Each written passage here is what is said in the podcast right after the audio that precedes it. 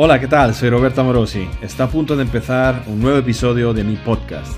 Cada semana encontrarás aquí nuevos episodios para alcanzar tus objetivos de forma 100% natural. Espero que los disfrutes y te ayuden muchísimo. Un abrazo.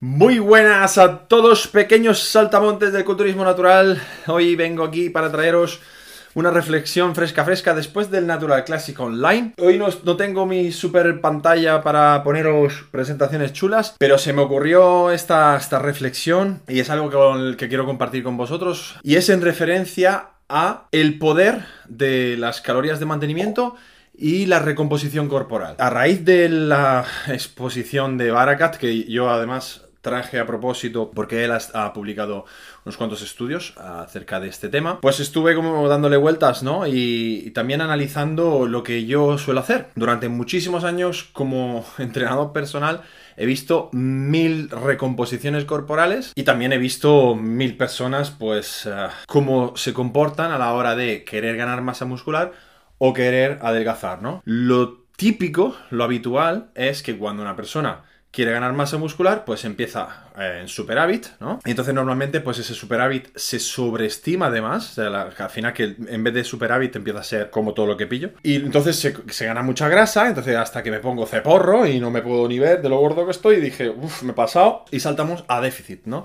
Entonces, venga, corre, corre, corre, corre, quitar la grasa a toda prisa, entonces luego pierdo masa muscular, pierdo rendimiento, se me cae...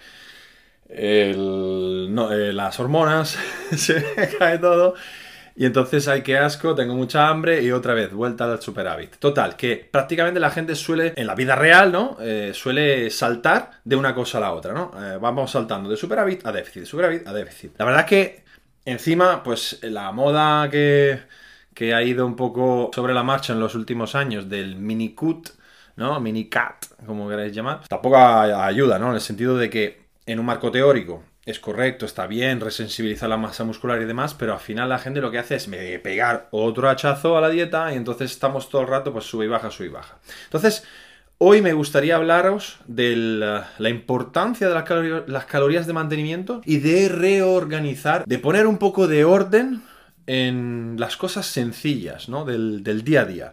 Y como esto va a afectar de manera muy positiva a la recomposición corporal. Ese mito de que parece como una cosa más, ¿no? Eh, otro tema importante que quería abordar hoy, lo de perder grasa y ganar músculo a la vez. Suena a claim de revista fitness, ¿no? Como decía Barakat, durante muchos años hemos visto, ¿no? Los típicos anuncios de que pierde kilos, gana masa muscular a la vez. Entonces, la ciencia, hasta hace poco, como que no había demostrado esto todavía, o, bueno, o no en, en personas avanzadas, en atletas más experimentados.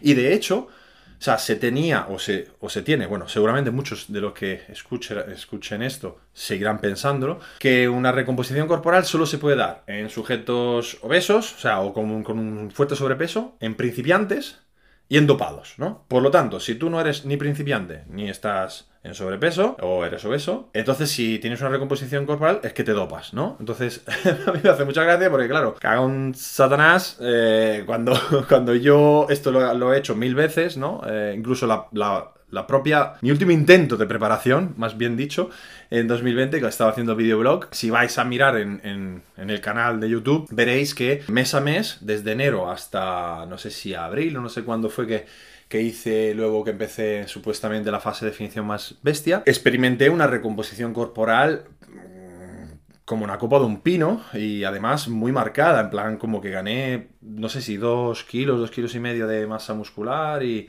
y perdí tres kilos de grasa o cuatro kilos de grasa, ahora no recuerdo exactamente, lo podemos ir a ver luego si queremos chequearlo. Total, que es una cosa que yo he experimentado mil veces en mí y en mis competidores y mis clientes cuando también estaba eh, más enfocado al entrenamiento personal, la gente ve eso y dice, eh, te están metiendo algo, ¿no? O sea, porque no hay otra, claro, si no, no existe otra opción. Por suerte, eh, Barakat ya pues bueno ha publicado mira, mira, no tengo no tengo pantalla chula pero sí que tengo puedes proyectar estudios pero os, he traído unos cuantos ahora, ahora los vamos a ver.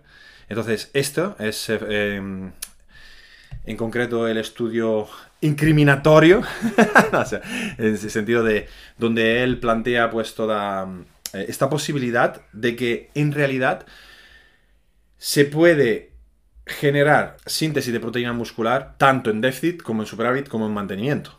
¿Por qué? Porque al final la síntesis de proteína muscular o sea, es mucho más complejo que el balance energético de caloría entra, caloría sale, salen. Es decir, porque al final, a paridad de ingesta calórica, cómo nuestro cuerpo va a utilizar esas calorías va a depender de muchos otros factores como por ejemplo la calidad del sueño, los pasos que damos, es decir, el, eh, cómo, nos mantenemos activos o si somos sedentarios y única y exclusivamente eh, hacemos esa hora de pesas, el tipo de entrenamiento, el estrés, etcétera, etcétera, etcétera. Total, cosas que se escapan un poco más al tema de, la investigación. Entonces es que se está estudiando este tema y por fin, bueno, eh, con este trabajo bastante reciente, se ha empezado a plantear la posibilidad de que realmente, pues en sujetos avanzados, se pueda generar esta recomposición corporal.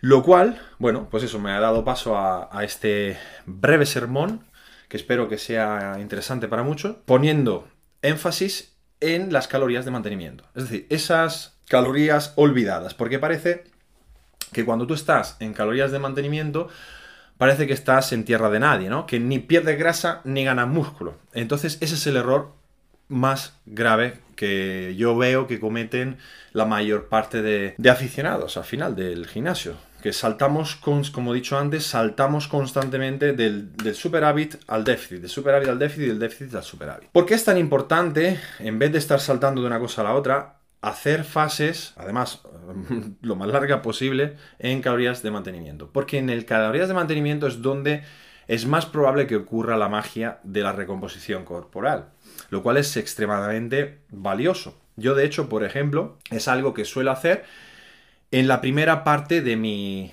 eh, preparación. De hecho, ahora mismo estoy en, esa fase. Normalmente yo, en una hipótesis, ¿no? En, una programación en la que hipotéticamente competimos en noviembre, que la última competición está en noviembre, en octubre hay otras, es decir, como que las competiciones se dan en octubre-noviembre. Yo programo que en, esa, ese octubre-noviembre esté haciendo una construcción metabólica, es decir, haya ya previamente alcanzado la máxima definición posible, entonces haya eh, alcanzado el punto más chungo de la preparación, en el que posiblemente tenga algo menos de masa magra, porque al final la masa magra también es glucógenos, agua, triglicéridos intramusculares, etcétera, etcétera, etcétera. Por lo tanto, lo suyo es hacer esa fase posterior y previa a la competición eh, en la que vamos a exasperar otra vez pues, eh, la retención de glucógeno, de triglicéridos intramusculares, de agua, etcétera, etcétera. Para llegar, pues eso, sequísimos y llenísimos, ¿no? Y entonces en esa fase normalmente lo suyo es que se pueda recuperar algo de masa magra, ¿eh? masa libre de grasa, que quizás hayamos perdido en toda la fase previa de adelgazamiento. Pero una vez aquí, tenemos, digamos, desde abril, yo normalmente pues esto a, los chicos pues les pongo las pilas, a partir de abril como que todos hachazos, ¿no? Todos, eh, lo suyo es que, por ejemplo, un hombre, yo qué sé, esté en un alrededor de un 12% de grasa máximo, 10, 10, 12, claro, depende un poco de cómo se distribuye esa grasa, de cómo luce, para el principio de abril, ¿vale? Para poder luego llegar pues a final de septiembre pues en un 3, un 4% de grasa. Hablamos de referencia de plicometría, ¿vale? De plicómetro, un bodybuilder. Luego en Men's Physique igual el objetivo es un poco menos definido, tiene un poco no necesita tanto tiempo. Y lo mismo pasa con las chicas, ¿no? Si estamos hablando de una bikini o si estamos hablando de un figure, por ejemplo, pues igual podría empezar, bueno, Mónica ahora por ejemplo porque que va bikini, pero va a alrededor de un 16-17% de grasa para principios de abril, sería lo suyo. Entonces, la cosa es que de enero a abril es cuando la gente normalmente se duerme porque dice, estoy en volumen, estoy en volumen, venga a comer mierda, y luego corre, corre, corre que no llego, ¿no? Y hachazo de calorías, déficit de extremo, entonces pierde un montón de masa muscular, todo lo que hemos comentado antes. Lo más interesante de todo esto es que yo normalmente de enero a abril lo que hago es justo esto que os estoy comentando. Intentar más o menos manejarme en unas calorías de mantenimiento, lo cual quiere decir que ya no intento subir más de peso, pero tampoco intento bajar de peso. Es decir, que si bajo un poquito de peso, que sea mm, de refilón. La idea es, en vez de estar pegando hachazos, es si estoy en un porcentaje de grasa más alto, como por ejemplo ha sido este caso del año pasado y de este año, normalmente después de las navidades y todo el rollo, yo me planto en enero con un 14 largo por ciento de grasa. Entonces intento bajar hasta un 11% para principios de abril. Pero esa, esa bajada de 4 o 5% de grasa normalmente eh, no va acompañada a una pérdida correlativa de, de peso en la báscula. ¿Por qué? Porque como os he dicho ahora, al intentar mantenerme más o menos en calorías de mantenimiento y controlar otros factores de, de mi estilo de vida, normalmente consigo optimizar la repartición de esas calorías y a paridad de calorías lo que conseguimos es oxidar más grasa en, las chichas, en la manteca que hemos acumulado y optimizar la captación de nutrientes en, en, el músculo. Esto es clave también cuando trabajamos con algunos clientes que igual, pues eso, que te vienen con sobrepeso, pero en vez de empezar, venga ya, cortándole las piernas y cortándole calorías, que luego muchas veces descubres que ni siquiera manejan muchas calorías, es preguntar por los hábitos. Entonces, la pregunta clave aquí es, ¿da lo mismo las calorías como, las repartimos? Porque claro, muchas veces con esto de la dieta flexible o con esto del ayuno intermitente y todas estas cosas, claro, al final nos vamos a extremos, ¿no? Es decir, la gente pues pues eso, está muy bien tener en cuenta de que al final lo, que, lo, más importante es el promedio semanal y todo el rollo, pero claro, de ahí a que dé igual,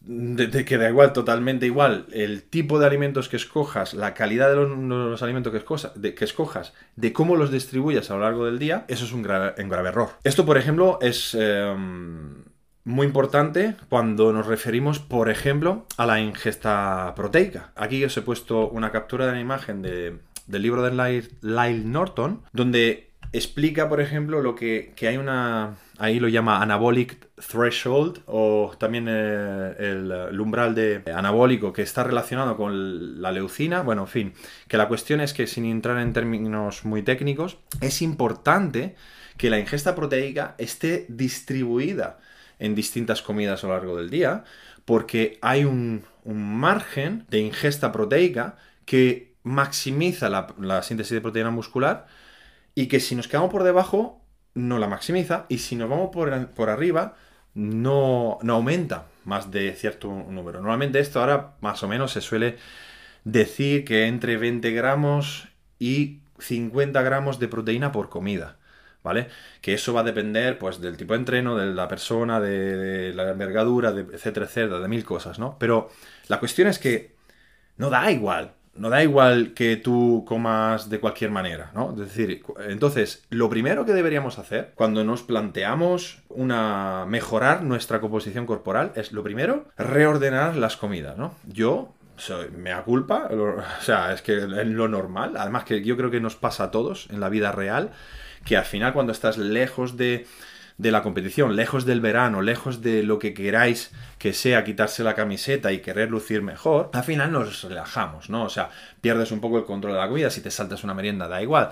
Si total dices, bueno, eh, si no llego a las calorías, pues ya comeré más en la siguiente. Entonces vas como perdiendo un poco ese orden, esa, esa disciplina de, vale, pues me hago mis cuatro o cinco comidas a la misma hora, misma cantidad de nutrientes, tal, tal.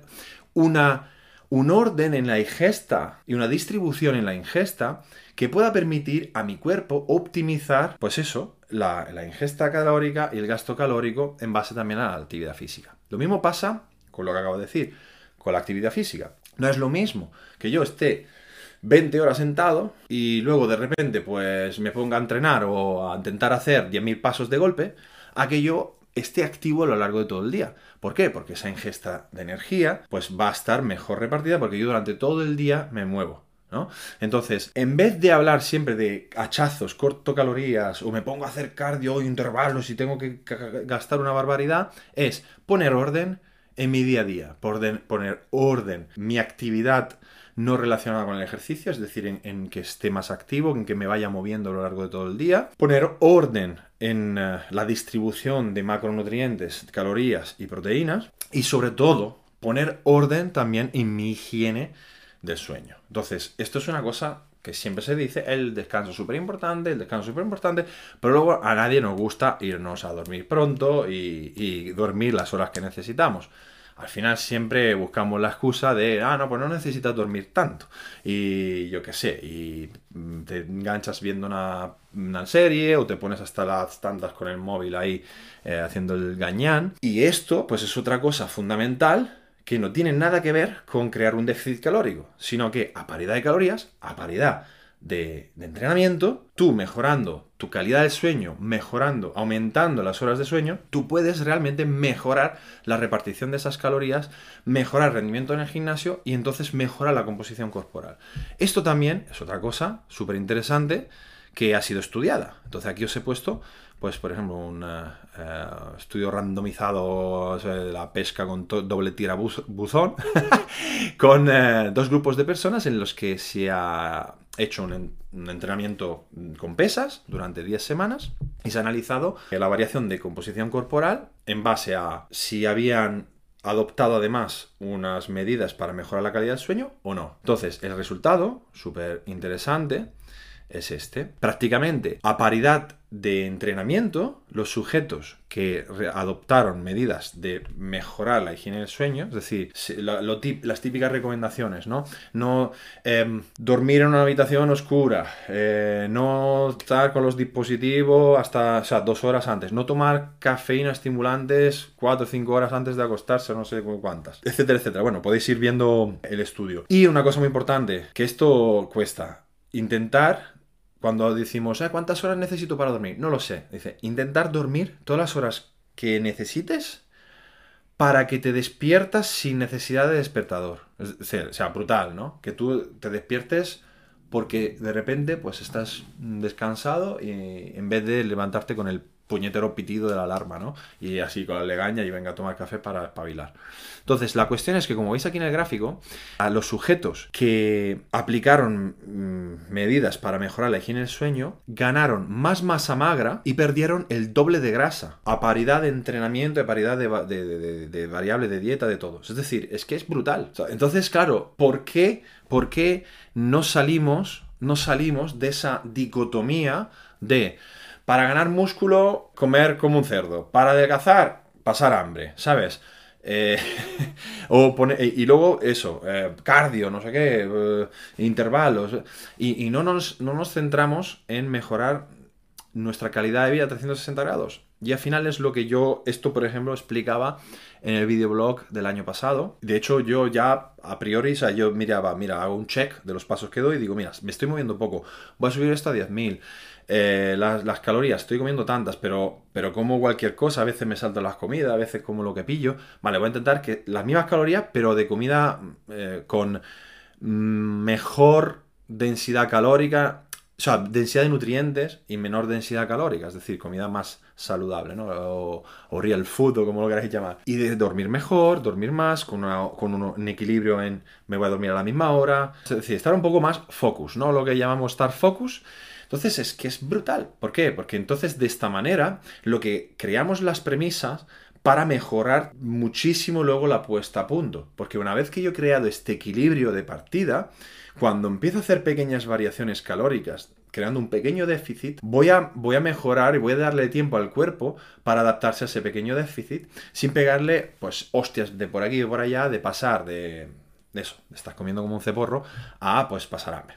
Entonces, con todas las consecuencias que eso conlleva, pérdida de masa magra, eh, luego me estanco antes en el adelgazamiento, porque creo adaptaciones de alarma del cuerpo, que al final es lo que tenemos que tener claro. Muchas veces hay gente que no entiende cómo se puede llegar a alcanzar una definición extrema porque no entiende los procesos de alarma del cuerpo para que no llegues a esa definición extrema, porque claro, si él percibe que te estás matando de hambre, que de repente le has cortado de golpe, el cuerpo no sabe que tú quieres ponerte un tanga y embadurnarte de aceite para sacarte dos fotos y salir ahí todo, todo topetado ahí en una tarima o en la playa o donde sea. Eh, el cuerpo dice, aquí hay tercera guerra mundial, eh, hay, hay post-pandemia apocalíptica y, hostia, vamos a cerrar el grifo, vamos a ahorrar energía. Entonces va a, poner en apto, en, va a poner en marcha todos esos mecanismos de preservación de la energía y se va a deshacer de lo que no necesita en ese momento, que es la masa muscular, ¿no? Porque, quiero decir, al final es como darle de comer a un niño chico, que hay que mimarlo, hay que cuidarlo. Así que bueno, esto es un poquito la reflexión, espero que os sirva para cambiar un poco el chip y también cambiar el chip con, los clientes, la gente que sea entrenador personal, y que antes de empezar a cortar calorías, eh, empezar a hacer preguntas sobre el estilo de vida, el NEAT, las horas de sueño, cómo se distribuyen esas calorías que ingiere, y entonces intentar transmitir hábitos saludables, porque al final todo el mundo no sabemos la teoría, pero luego en la práctica eh, todos patinamos eh, y tenemos que de vez en cuando pues volver a encarrilarnos. ¿vale? Así que nada, si acaso me, hacéis saber ahora, bueno, en los comentarios si os suena de algo todo esto y, y si os vais a poner así mamadísimos como yo, que, que estoy aquí on fire.